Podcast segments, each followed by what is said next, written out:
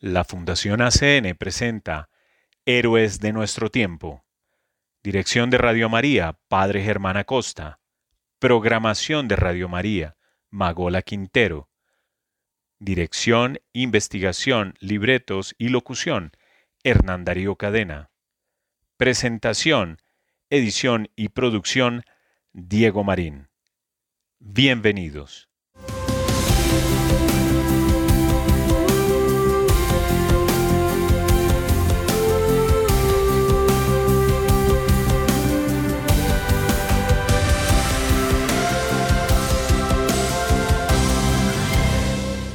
Bienvenidos a Héroes de nuestro tiempo, un programa realizado por la Fundación ACN. Acá visibilizamos a la iglesia sufriente y perseguida y tratamos de generar conciencia acerca de una realidad que muchas veces es ajena a nosotros, pero que sí ocurre. Además, le damos rostro al trabajo silencioso de hombres y mujeres de fe que viven el Evangelio. Vamos a escuchar No estás solo, del grupo católico juvenil Fruto del Madero.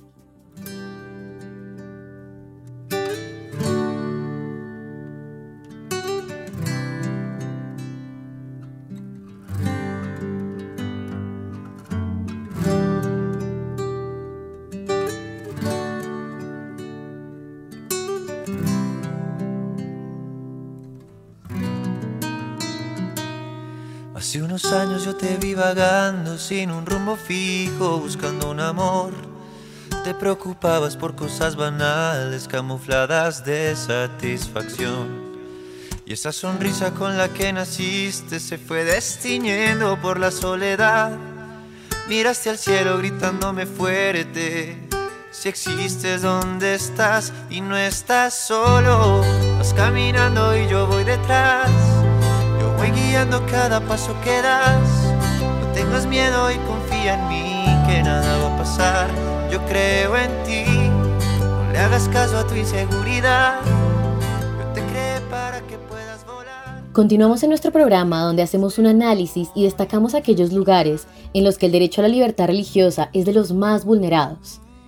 En el episodio del día de hoy les traemos noticias, testimonios y vivencias de héroes que donan sus vidas para difundir el mensaje de salvación. Hoy, en nuestra sección ACN Noticias, escucharemos tres historias que nos deben a la realidad de la Iglesia en diferentes lugares del mundo. Atendamos. Siria. La situación es insoportable. Un año después del terremoto, obispo de Alepo aboga por el fin de las sanciones contra Siria y pide que no se olvide al país. El obispo armenio ortodoxo de Alepo, Siria, Magar Ashkarian, ha abogado por el levantamiento de las sanciones a Siria. La mayoría de la población está abandonando el país debido a estas medidas. Eso nos plantea grandes retos, especialmente para las minorías como los cristianos. Actualmente, la falta de electricidad y gas, junto con un alto índice de desempleo, agravan la difícil situación. El futuro es sombrío, no sabemos qué vamos a hacer, afirma el obispo en una entrevista con la oficina alemana de la Fundación Aid to the Church in Need, ACN. Su parroquia armenia ortodoxa está intentando encontrar viviendas asequibles a parejas jóvenes y ayudarlas económicamente para convencerlas de que se queden. Ashkarian lidera la comunidad ortodoxa armenia de Alepo desde 2022 Anteriormente trabajó en el Líbano e Irán, entre otros lugares. Ha hecho un llamamiento a la comunidad internacional para que haga todo lo posible para contribuir moral y económicamente a fortalecer la presencia cristiana en el próximo Oriente y especialmente en Siria. La situación allí, dijo, es insoportable.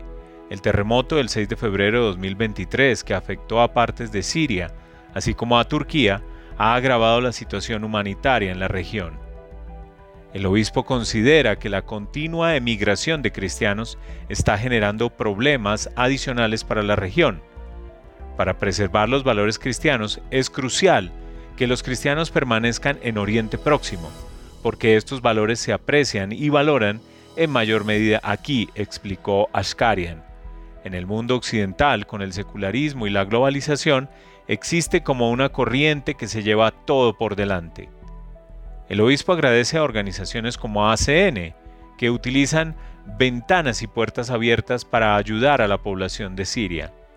La guerra civil que ha persistido desde 2011 y la actual crisis han propiciado una mayor cercanía entre las distintas confesiones cristianas, que con anterioridad a menudo mantenían distancias. Vivimos en una relación muy estrecha entre nosotros e intentamos ayudar sin discriminación alguna. En Alepo, donde coexisten 11 confesiones cristianas, los representantes se reúnen para coordinar esfuerzos en la prestación de ayuda humanitaria, subraya el obispo. La guerra y, sobre todo, el terremoto nos ha unido aún más. Organizaciones como ACN han desempeñado un papel crucial en este proceso. En Alepo no se habla de ecumenismo, dice el obispo Ashkarian, sino que vivimos el ecumenismo. Ashkarian expresó esperanza en cuanto a la coexistencia histórica de cristianos y musulmanes en Siria, que han convivido durante siglos Destacó que todos comparten los mismos derechos y viven como hermanos en el país. Para preservarlo, es importante la ayuda para todas las personas. Aquellos que tienen la capacidad de influir a nivel gubernamental, institucional o personal, hagan, por favor, todo lo posible para que podamos salir de esta difícil situación. Venezuela 140 años de la primera peregrinación de Lourdes en América. La peregrinación fue instituida en 1884 por el padre Santiago Machado, sacerdote venezolano de la diócesis de La Guaira, tras un viaje al famoso santuario de Lourdes, en Francia. Tony Pereira, fiel laico y miembro del comité organizativo de la romería, cuenta a la Fundación Internacional Aid to the Church in Need, ACN, los orígenes y la importancia de esta devoción. Cada año, a inicios de febrero, el Parque del Ávila en Venezuela es escenario de una ruta insólita. Centenares de personas acompañan la estatua de la Virgen de Lourdes, llevada a hombros en procesión desde Puerta Caracas, en el distrito capital, hasta La Guaira. Es un recorrido de unos 20 kilómetros por un sendero llamado el Camino de los Españoles, que sube por la montaña del Ávila, ascendiendo a más de 1500 metros de altitud para luego descender hasta el nivel del mar. La ruta pasa por 14 estaciones que representan el Via Crucis de Jesucristo. El destino final es la iglesia de San Sebastián en Maiquetía, donde hay una réplica de la gruta donde se apareció la Virgen de Lourdes. Allí se celebra una misa solemne en su honor. Tony Pereira proviene de una familia muy cercana a la historia y orígenes de esta iniciativa. Mi bisabuela fue parte de la organización de la primera peregrinación y durante muchos años ella estuvo ayudando al padre Machado a realizarla. También mi tío Víctor dedicó muchos años a limpiar y despejar el camino, cerro arriba, para que pudiera pasar la imagen de nuestra Virgencita. Y desde los 10 años yo mismo le ayudaba llevándole agua y comida mientras él se quedaba en la montaña durante varios días, comenta Pereira. Tony ha realizado la peregrinación desde que tenía tres meses de nacido. Hay fotos de cuando me llevaban en brazos, recuerda emocionado. Me motiva el amor a la Virgen que me han enseñado mis familiares en la evocación de Nuestra Señora de Lourdes y agradezco a Dios que me permita acompañar a Nuestra Virgencita del Cielo en este peregrinar cada año. Todo comenzó con el viaje del padre Santiago Florencio Ollarzábal Machado al santuario de Lourdes en 1882.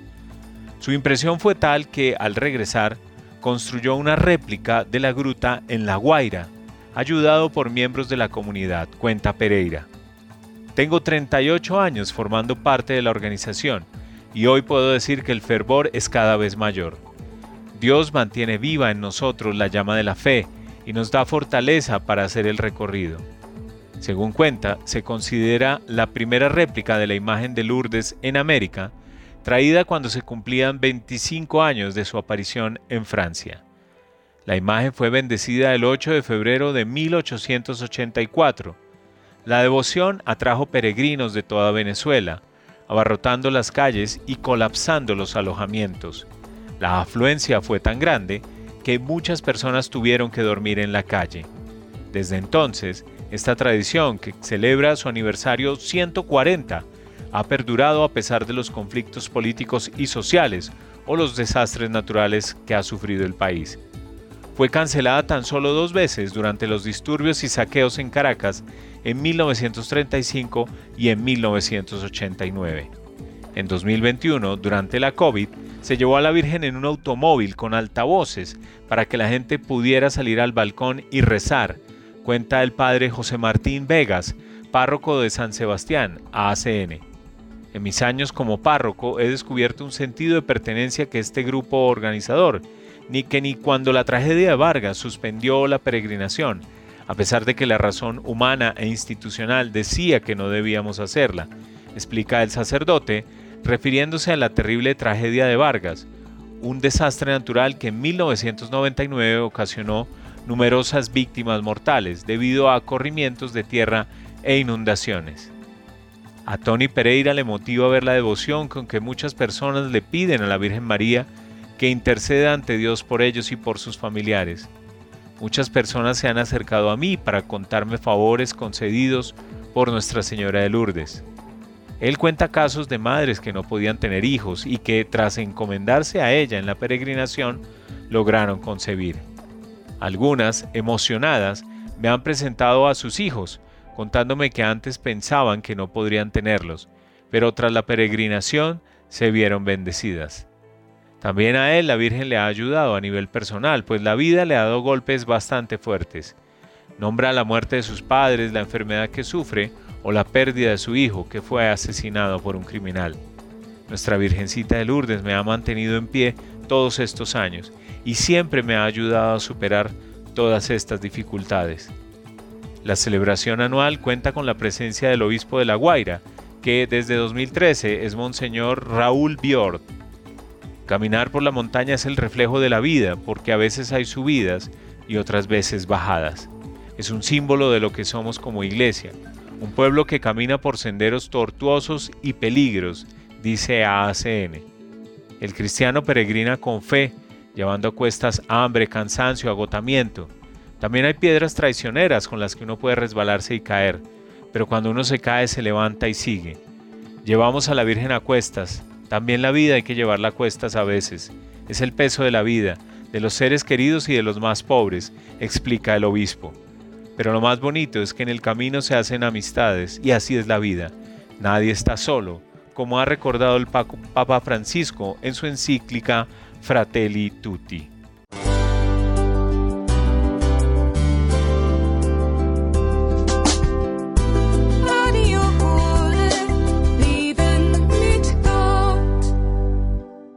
ACN acude en ayuda de los cristianos desplazados por el terror en el Sahel.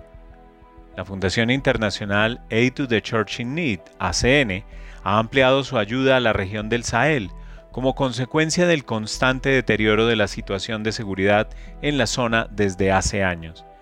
A pesar de la persecución, el número de cristianos en el Sahel va en aumento.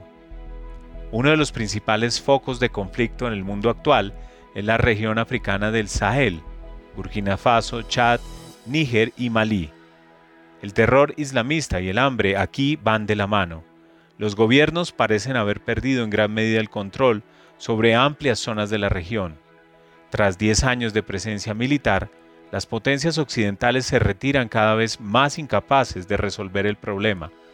Lo que queda es una creciente catástrofe humanitaria, estructuras destruidas, hambre y cientos de miles de desplazados internos en busca de un nuevo hogar.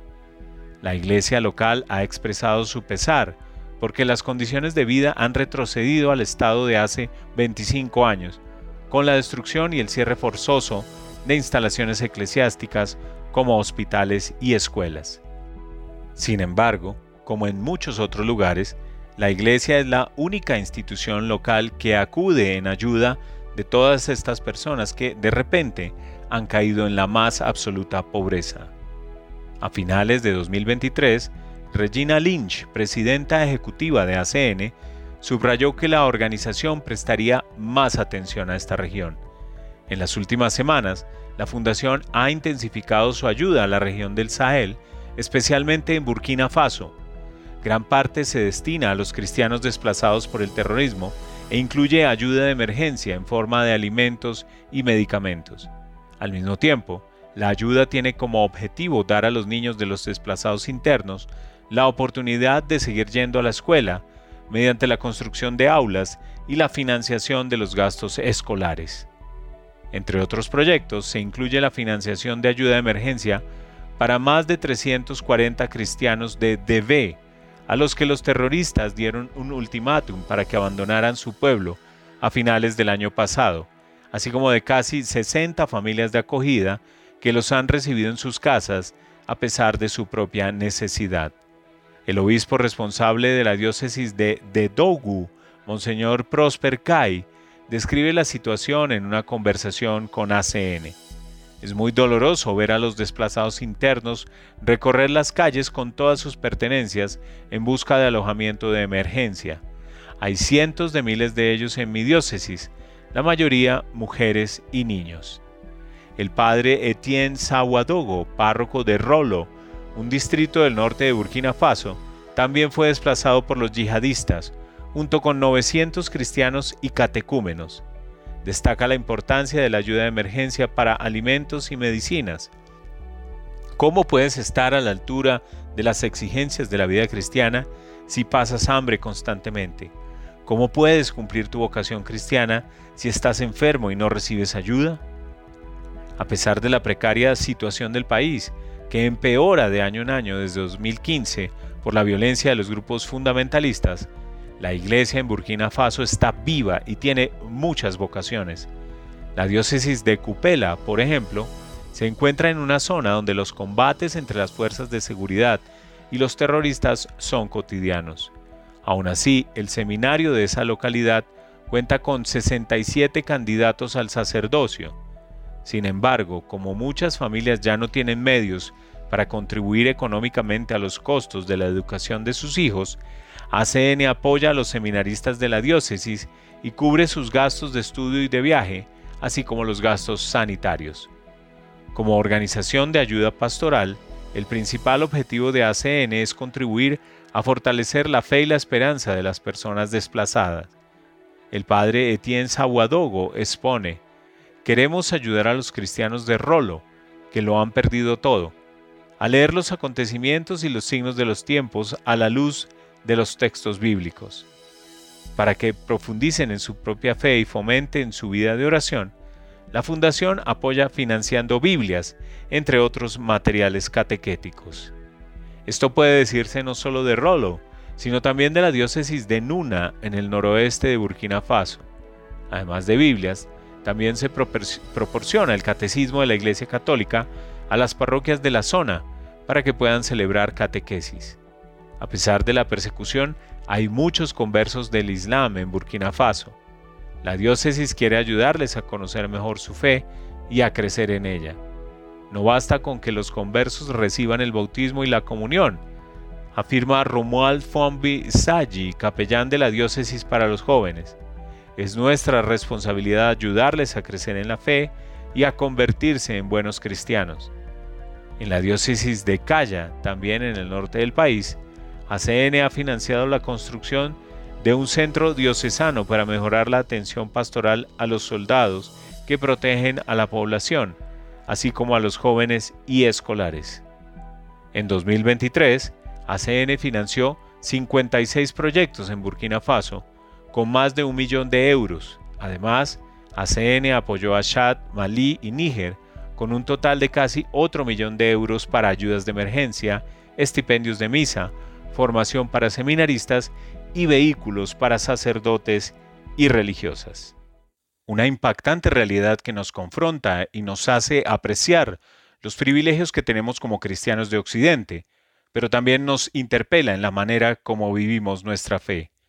El 4 de febrero de este 2024 se cumplieron cinco años de la firma por parte del Papa Francisco y el gran imán Al-Azhar del documento por la fraternidad humana la paz mundial y la convivencia común, o Declaración de Abu Dhabi, en Emiratos Árabes Unidos.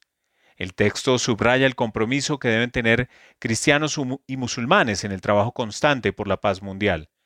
Precisamente, El 20 de agosto de 2019 se creó allí, en Abu Dhabi, el Comité Supremo para la Fraternidad Humana, con la participación de cristianos, musulmanes y judíos. En este quinto aniversario, y con la colaboración de nuestros colegas de ACN España, realizamos una entrevista con el jesuita Jaime Flaquer, director de la Cátedra Andaluza para el Diálogo de Religiones de la Universidad Loyola y doctor en estudios islámicos. El reportaje cierra con una intervención del Santo Padre, el Papa Francisco, hablando sobre la ira, tópico relacionado con la temática planteada por nuestro invitado. Atendamos. Se cumplen cinco años de la firma del documento sobre la fraternidad humana por la paz mundial y la convivencia común, también conocido como Declaración de Abu Dhabi, que fue firmado por el Papa Francisco y el gran imán de Al-Azhar en Emiratos Árabes Unidos el 4 de febrero de 2019. Este fin de semana se cumplen cinco años de, este, de la firma de este documento. Y la importancia de este texto es que subraya la obligación de musulmanes y cristianos de velar por toda persona humana, pero de forma concreta, y promover la paz y el diálogo para poner fin a las guerras y al terrorismo, especialmente en esta época tan convulsa de peligro por el extremismo religioso. A este llamamiento también están especialmente invitados, llamados los líderes intelectuales y los medios de comunicación, como dijo el Papa Francisco. De hecho, para lograr los objetivos del documento, el 20 de agosto de ese mismo año, de 2019, se creó en Abu Dhabi el Comité Supremo para la Fraternidad Humana, con la participación de cristianos, musulmanes y judíos. Por todo ello, hemos querido hablar hoy, queremos hablar hoy con Jaime Flaquer, jesuita, que es director de la Cátedra Andaluza para el Diálogo de Religiones de la Universidad de Loyola y doctor en estudios islámicos y que está viajando precisamente a Emiratos Árabes para celebrar este quinto aniversario allí in situ. Eh, hemos hablado con Jaime y le hemos preguntado en primer lugar ¿Por qué es importante conmemorar estos cinco años de la firma del documento sobre la fraternidad humana? Y esto es lo que nos decía. Vivimos en un mundo convulso que está a las puertas de los que podría ser una nueva guerra mundial, pero, pero esta vez no con dos bandos enfrentados, sino una guerra mundial en fragmentos, donde todos los países estuviesen en guerra. A la guerra de Ucrania se le ha de añadir ahora la de Gaza y este conflicto podría escalar a una nueva guerra regional de todo Oriente Próximo. Solo faltaría que después se desatase la guerra de China y Taiwán. Y esto sin hablar del creciente terrorismo en el Sahel y los golpes de Estado africanos. Por tanto, es urgente que todo el que pueda trabajar por la fraternidad lo haga desde su ámbito local, el ámbito nacional o el nivel internacional. ¿Qué cambios ha supuesto para la Iglesia, especialmente en países de mayoría islámica, este documento? Esto es lo que nos ha respondido Jaime Flaquer. El trabajo por la fraternidad ha dado frutos notables. A nivel mundial, gracias al documento, las Naciones Unidas proclamaron el 4 de febrero el Día Internacional de la Fraternidad Humana para promover la tolerancia cultural y religiosa en los países árabes podemos ver que desde hace unos años se ha entrado en una dinámica para ofrecer tolerancia religiosa hacia las minorías religiosas, en especial hacia el cristianismo. Emiratos Árabes, por ejemplo, el lugar donde se firmó el documento, lleva la delantera. Ha construido diversas iglesias en el país para posibilitar la práctica religiosa de los cristianos. El año pasado, en Abu Dhabi se inauguró el precioso centro de la familia Abraham, casa de la familia Abraham, donde hay una iglesia, una mezquita y una sinagoga que se miran mutuamente. Bueno, algunos críticos de aquí han interpretado erróneamente este conjunto pensando que es una representación de un diferentismo religioso, pero ignoran que el Islam no considera que las religiones son iguales. Más bien es una visibilidad arquitectónica de la necesidad de la fraternidad. Además, eh, por una vez que un país construye una iglesia, yo creo que hay que apreciarlo. El ejemplo de Emiratos, además, lo están intentando seguir otros países de la zona. Bahrein ha inaugurado también recientemente una iglesia y la, y, la iglesia de Qatar fue pagada por, eh, por el emir. Incluso Arabia Saudí, donde no existe ni siquiera tolerancia religiosa, de hecho está pensando en la necesidad de abrirse si quiere hacer realidad su gran proyecto de la ciudad lineal que debería llenarse de millones de extranjeros. Jaime también nos cuenta qué pasos hay que seguir dando para que este documento sea efectivo y genere en todos, cristianos, musulmanes y personas de todo tipo, una verdadera cercanía y hermandad. Bueno, yo creo que lo primero que tenemos que hacer es valorar los pequeños pasos que se están dando. A veces eh, creo que con nuestro pesimismo provocamos lo que se llama la profecía autocumplida, ¿no?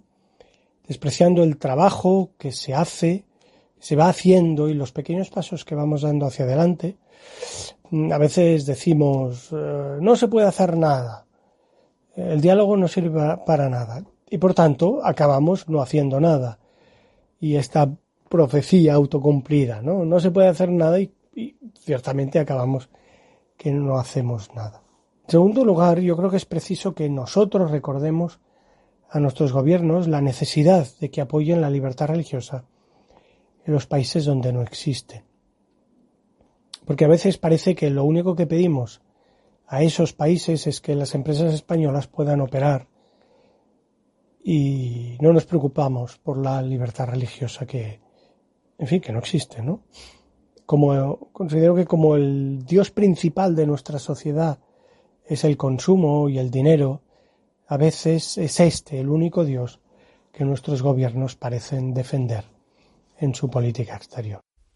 A raíz del atentado del pasado domingo en Estambul, en el que un cristiano fue asesinado a tiros en una iglesia que ha sido reivindicado por el Estado Islámico, hemos preguntado a Jaime Flaquer qué supone este atentado para la región precisamente cuando se está celebrando el aniversario de este documento de la fraternidad humana.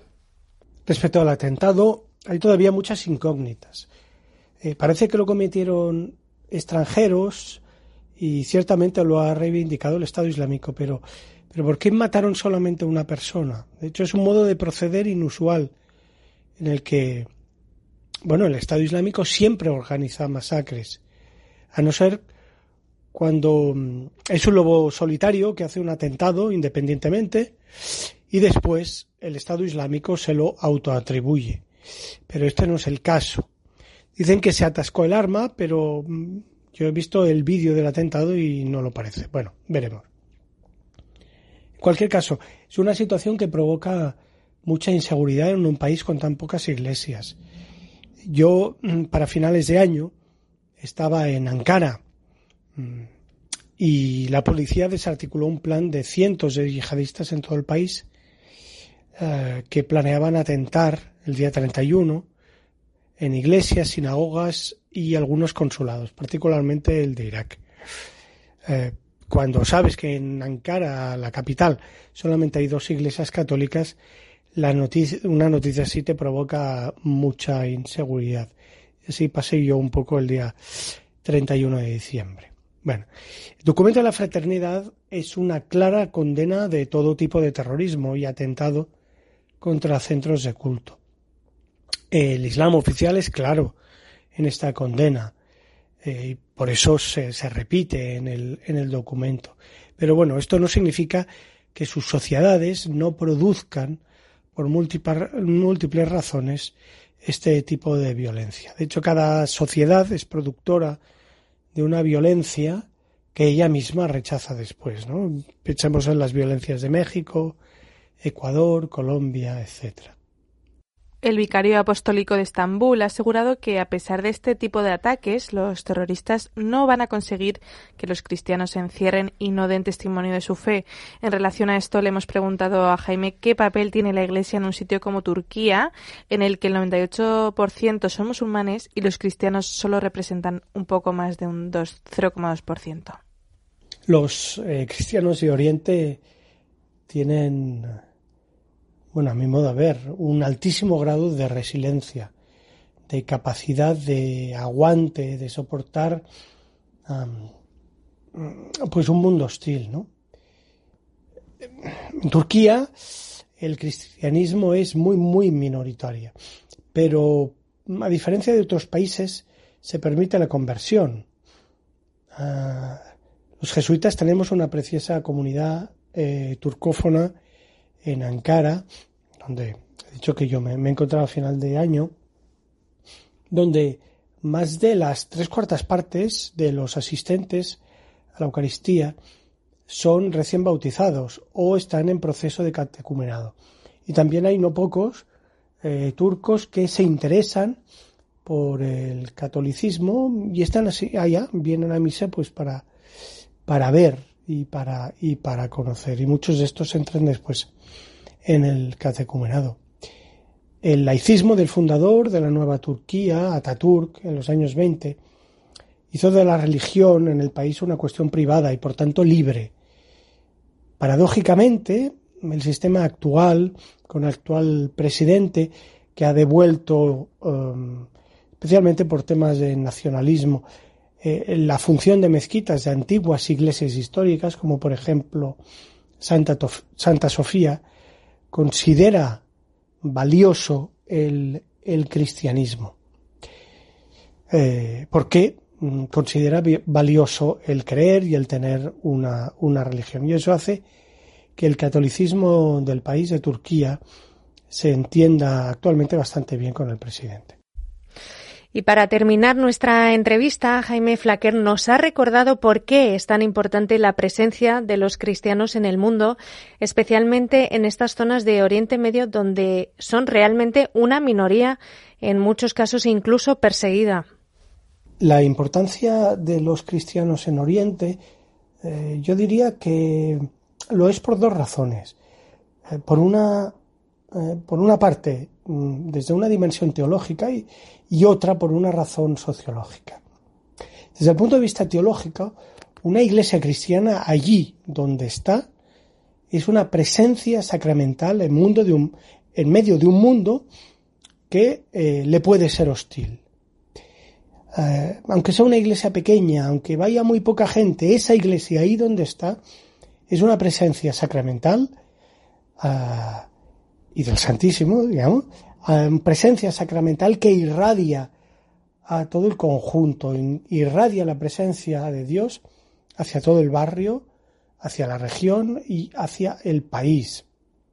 Eh, Dios proyectó primero salvar a la humanidad por medio de del resto de Israel, de un pequeño pueblo, de un pequeño grupo del pueblo, que debía atraer a toda la humanidad hacia sí, todos los pueblos debían subir hacia, hacia Jerusalén, eh, como vemos eh, al final del Nuevo Testamento, ¿no? en el último capítulo, eh, con la, la, creación de la, de la Jerusalén celeste. ¿no?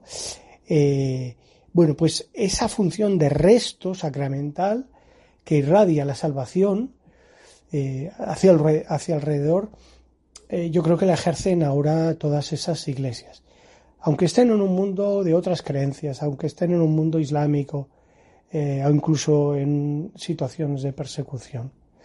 La salvación viene a través de esas pequeñas, eh, pequeñas comunidades que recuerdan a Jesús. Y en segundo lugar, considero que la presencia de la Iglesia tiene una función sociológica eh, porque otorgan pluralidad a la sociedad. Y una sociedad plural eh, no monolítica está obligada a abrirse a la tolerancia del otro, a, en fin, a permitir la, existencia del otro. ¿no? El fascismo impone todo tipo de fascismo de un lado y de otros, ¿no? impone una homogeneización, eh, no permite la, pluralidad. y tenemos una crítica clara de los fascismos en el episodio de la Torre de Babel, donde Dios eh, les obliga a permitir la diferencia y la alteridad. Y por eso Dios les da lenguas diferentes para obligarles a ser, a ser diferentes. ¿Mm? Ah, bueno, entonces yo creo que el cristianismo da ese toque de pluralidad en los países orientales que es extremadamente eh, positivo y, enriquecedor eh, para, para ellos. Esto es todo lo que nos contaba Jaime Flaquer, jesuita, director de la Cátedra Andaluza para el Diálogo de Religiones. Y ayer, precisamente, el Santo Padre, en su catequesis de los miércoles, habló de la ira como vicio destructivo de las virtudes humanas, muy relacionado con todo este tema que estábamos hablando. Vamos a escuchar ahora al Santo Padre. Queridos hermanos y hermanas, en esta catequesis meditamos sobre la ira. Es un vicio visible en cuanto transforma nuestro semblante y pone todo nuestro cuerpo en agitación. Una característica crucial es su capacidad de alargarse. La ira desarrolla en nosotros la percepción negativa del otro, englobando toda su persona y no solo lo que, con razón o sin razón, consideramos ofensivo. Además, no se aquieta con el tiempo y ni con la distancia, sino que se autoalimenta, creciendo nuestro ánimo a base de pensamientos tortuosos. La escritura nos da dos recetas contra esto.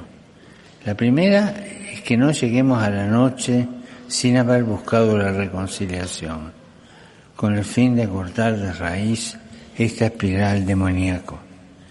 La segunda, llevar a la erosión el compromiso de perdonar a los demás como Dios lo hace con nosotros. Existe además una santa ira, de la que también nos habla el Evangelio y nace de nuestro ser. Esta no nos permite permanecer indiferentes ante la injusticia, pues hay situaciones que conmueven nuestras entrañas y no seríamos ni humanos ni cristianos si así no fuera.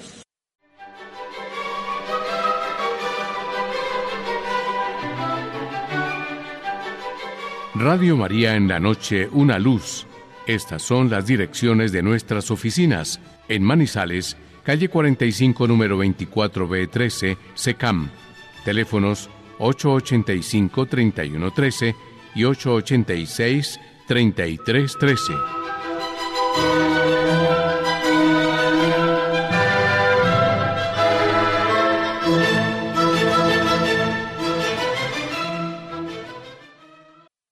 Damos sincero agradecimiento a, nuestros colegas de ACN España por su colaboración siempre oportuna y a Jaime Flaquer por su ilustración al respecto de este tema.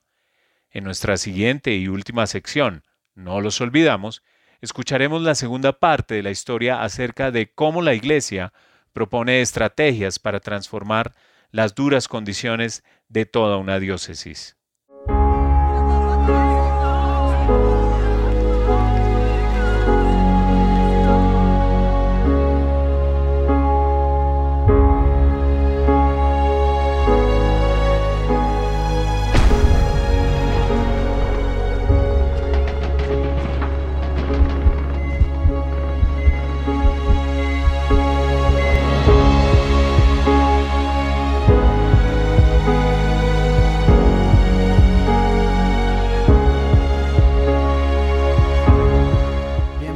Nuevamente a No los olvidamos, puente de amor para la iglesia con la Fundación ACN.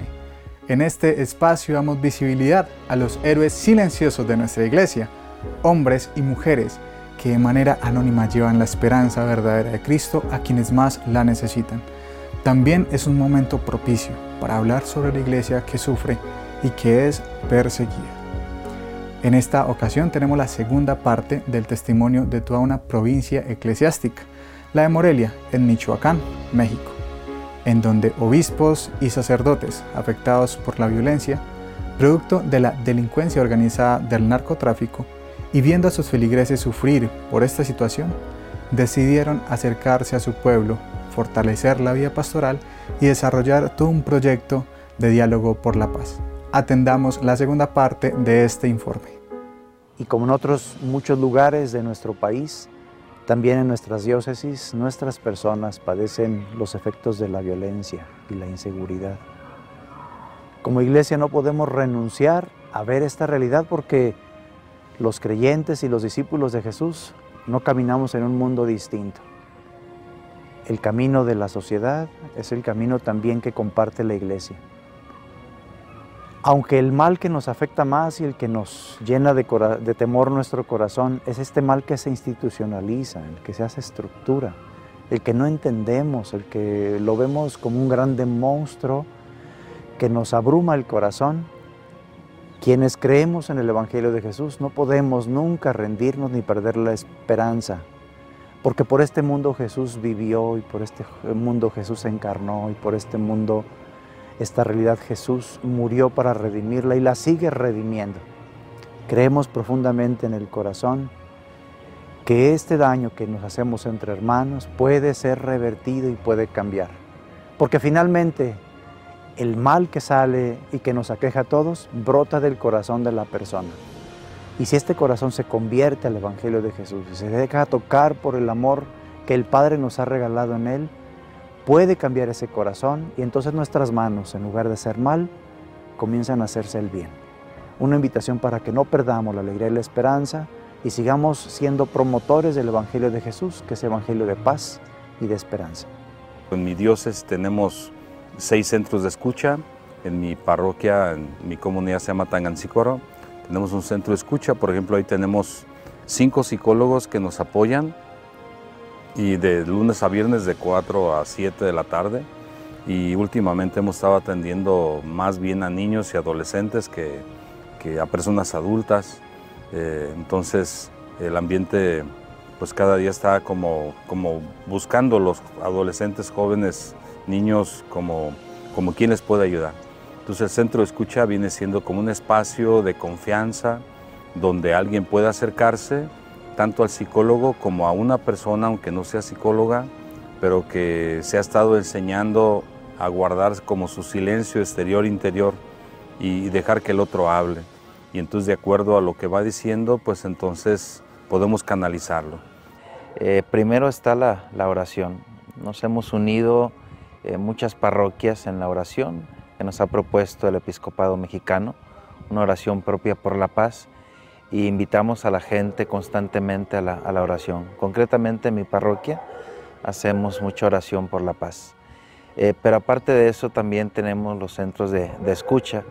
Eh, algunos funcionan con, con, más éxito, otros es difícil su funcionamiento porque pues la gente, tanto los que quieren colaborar como la gente que está sufriendo, también de repente les cuesta acercarse, les da miedo.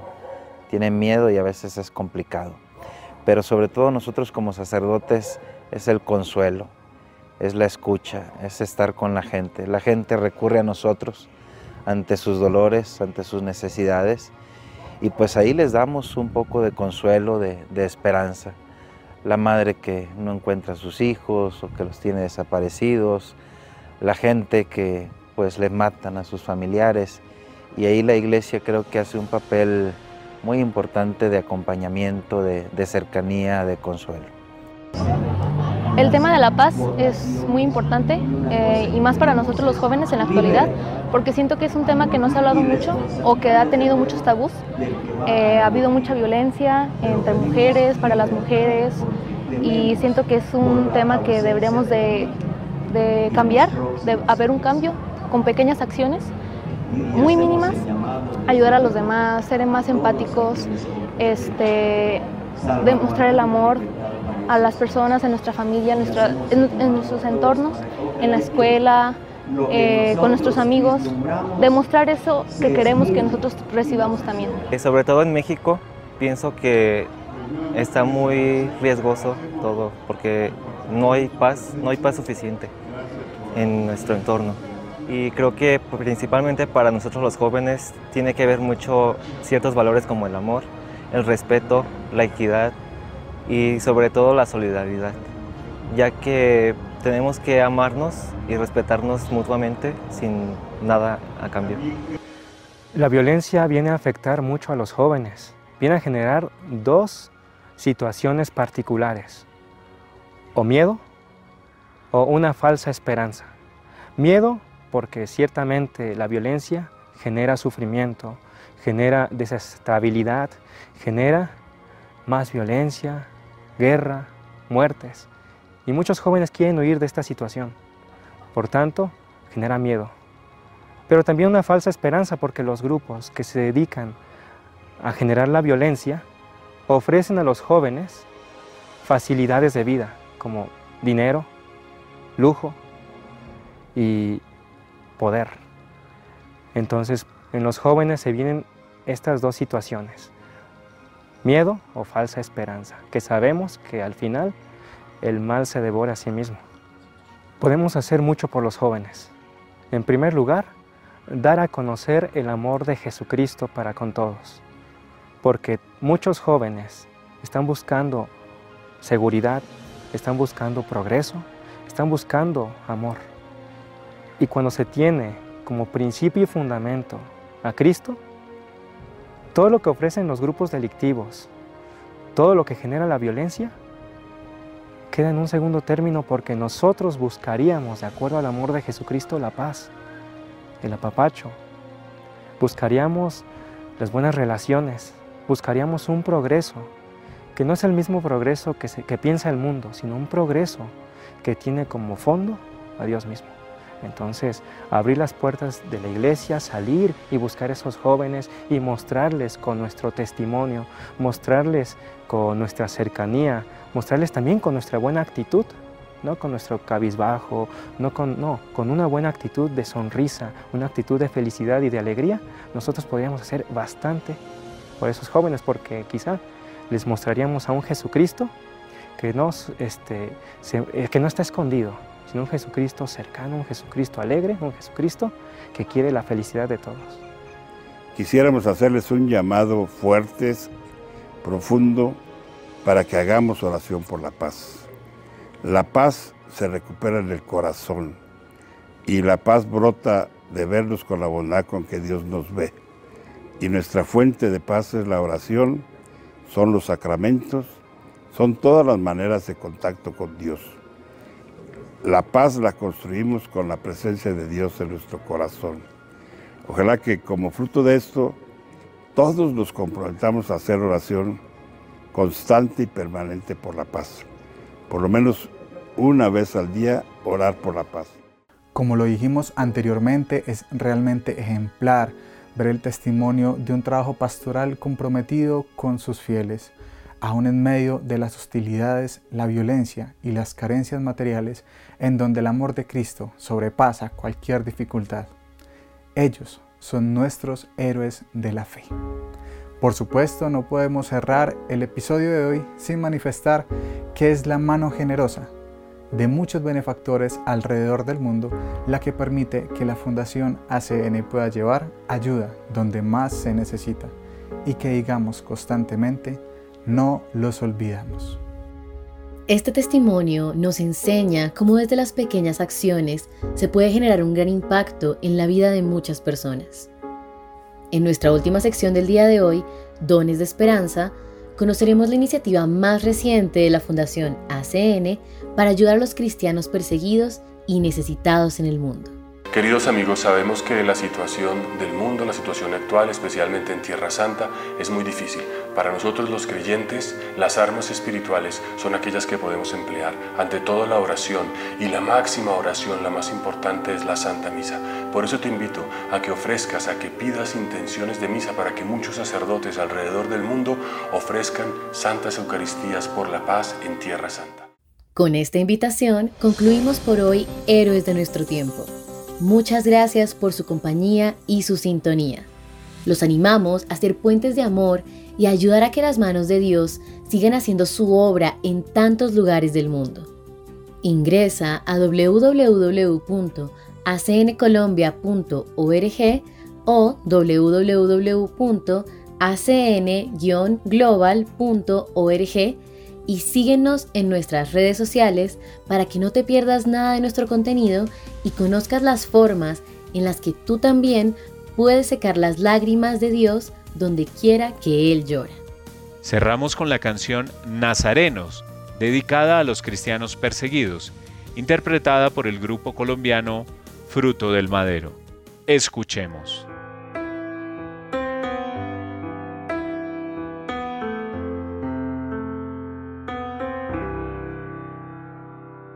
Hoy toca la puerta un enemigo. Trata de arrebatarme la fe. Pero sé en quién he puesto mi vida. De su mano yo no temeré. Son los perseguidos, señalados por su fe unidos por la sangre de Jesús de Nazaret son el fruto del madero, el alivio del Señor. Apaciguan sus heridas y consuelan su dolor.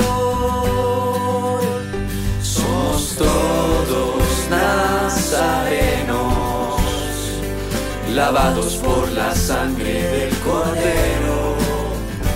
En Jesús somos hermanos semillas del amor nuevos cristianos.